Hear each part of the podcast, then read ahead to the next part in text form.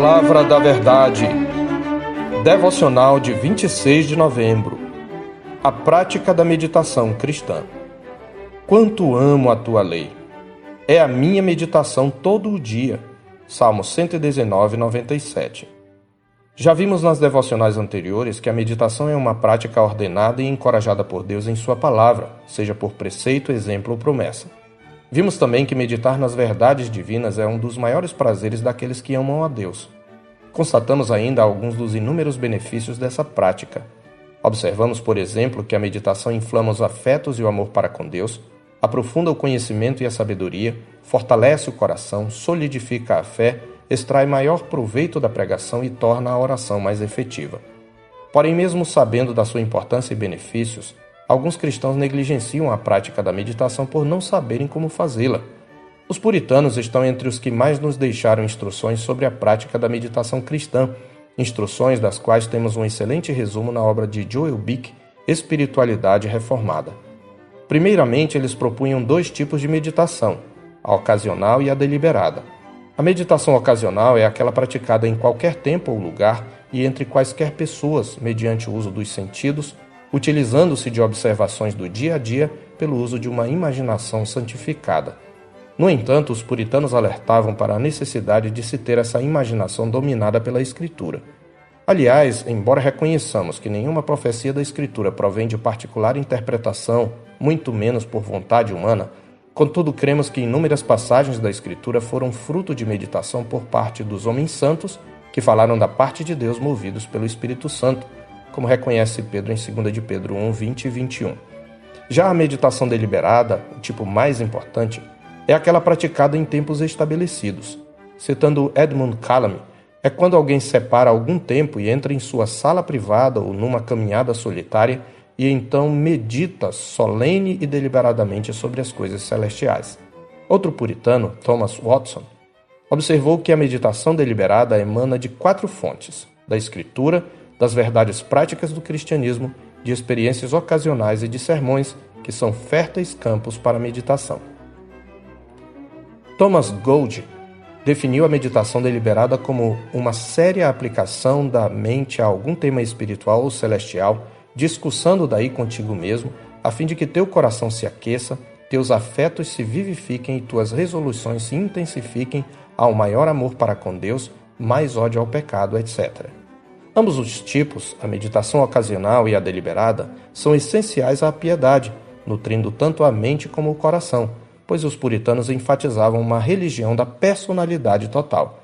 Neste sentido, Joel Bick observou: a meditação exercita respectivamente a mente e o coração.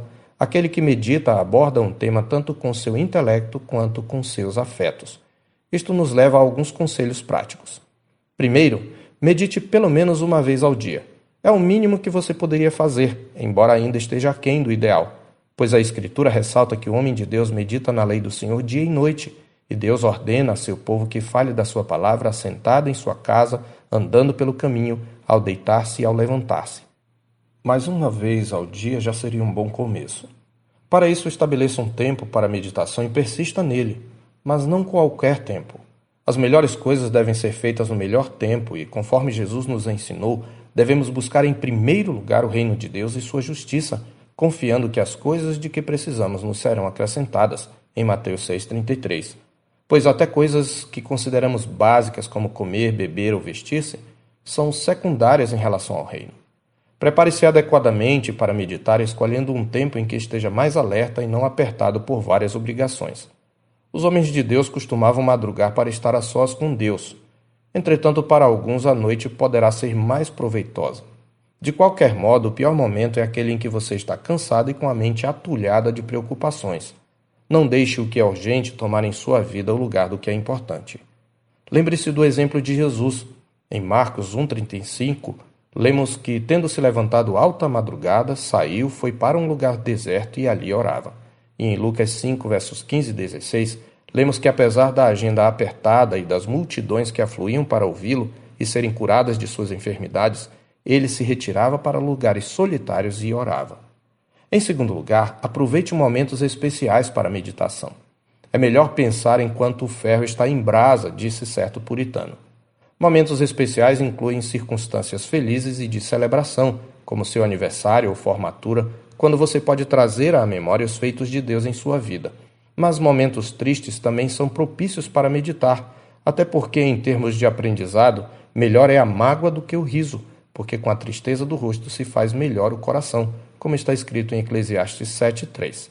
Isto não quer dizer que devamos correr atrás das tristezas, mas que quando elas vêm, temos a oportunidade de aprender, como o salmista: Foi-me bom ter eu passado pela aflição para que aprendesse os teus decretos. No Salmo 119, 71. Se você está atravessando turbulências em sua jornada espiritual, aproveite para meditar nas promessas de Deus que se aplicam a esse momento e reflita sobre o que pode aprender com a experiência. Para isso, use o livro da Escritura, o livro da criação e o livro da consciência. Essa era uma expressão usada pelos puritanos. Eles reconheciam a revelação natural de Deus na sua criação e na voz da consciência como fonte de inspiração para meditar, lembrando, no entanto, que a revelação natural é insuficiente para a compreensão do Evangelho e a consciência está afetada pelo pecado.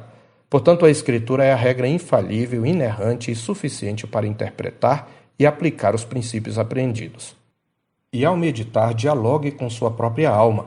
Embora você necessite esvaziar a mente das preocupações do dia a dia, a meditação cristã é essencialmente pregação ao próprio coração. Em terceiro lugar, leia as Escrituras selecionando um versículo ou doutrina sobre o qual meditar e memorize os versículos selecionados ou algum aspecto do tema.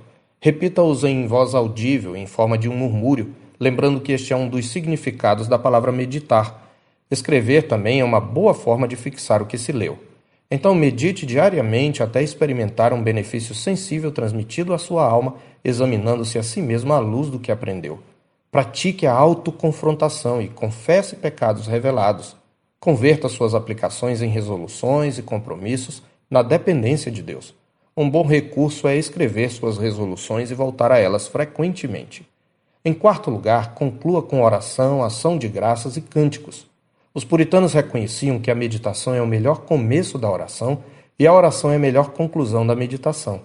E a negligência nessa prática é um dos maiores motivos da imaturidade e inconstância de muitos cristãos, como o Richard Baxter comenta. Por que tanta pregação se perde entre nós e tantos crentes professos vão de um sermão a outro e nunca se cansam de ouvir ou ler, e no entanto tais almas são abatidas e famintas? Não conheço uma causa maior e mais genuína do que sua ignorância e extravagante negligência da meditação, responde ele. Se um agricultor medita sobre sua terra, o médico sobre seus pacientes, o advogado sobre seus processos, os armazenadores sobre seus produtos, acaso os cristãos não meditariam sobre o seu Deus e Salvador? Acima de tudo, a meditação certamente o ajudará a desenvolver o perfeito contentamento em Cristo em quem todos os tesouros da sabedoria e do conhecimento estão ocultos, conforme Colossenses 2:3. A prática da meditação traz estabilidade à vida cristã.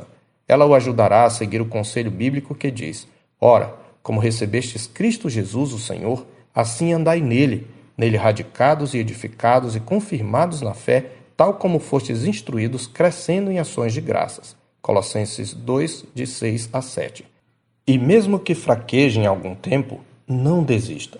Você se surpreenderá com os saborosos frutos em sua alma colhidos no campo da meditação, depois do árduo e disciplinado exercício da piedade. O puritano William Bates disse com razão que meditar é como acender uma fogueira com madeira úmida. Os que perseveram produzirão uma chama. Quando começamos a meditar, podemos conseguir apenas um bocado de fumaça. A seguir, talvez umas poucas faíscas, mas por fim aparece uma chama de santos afetos que sobe para Deus. Persevere até que a chama suba.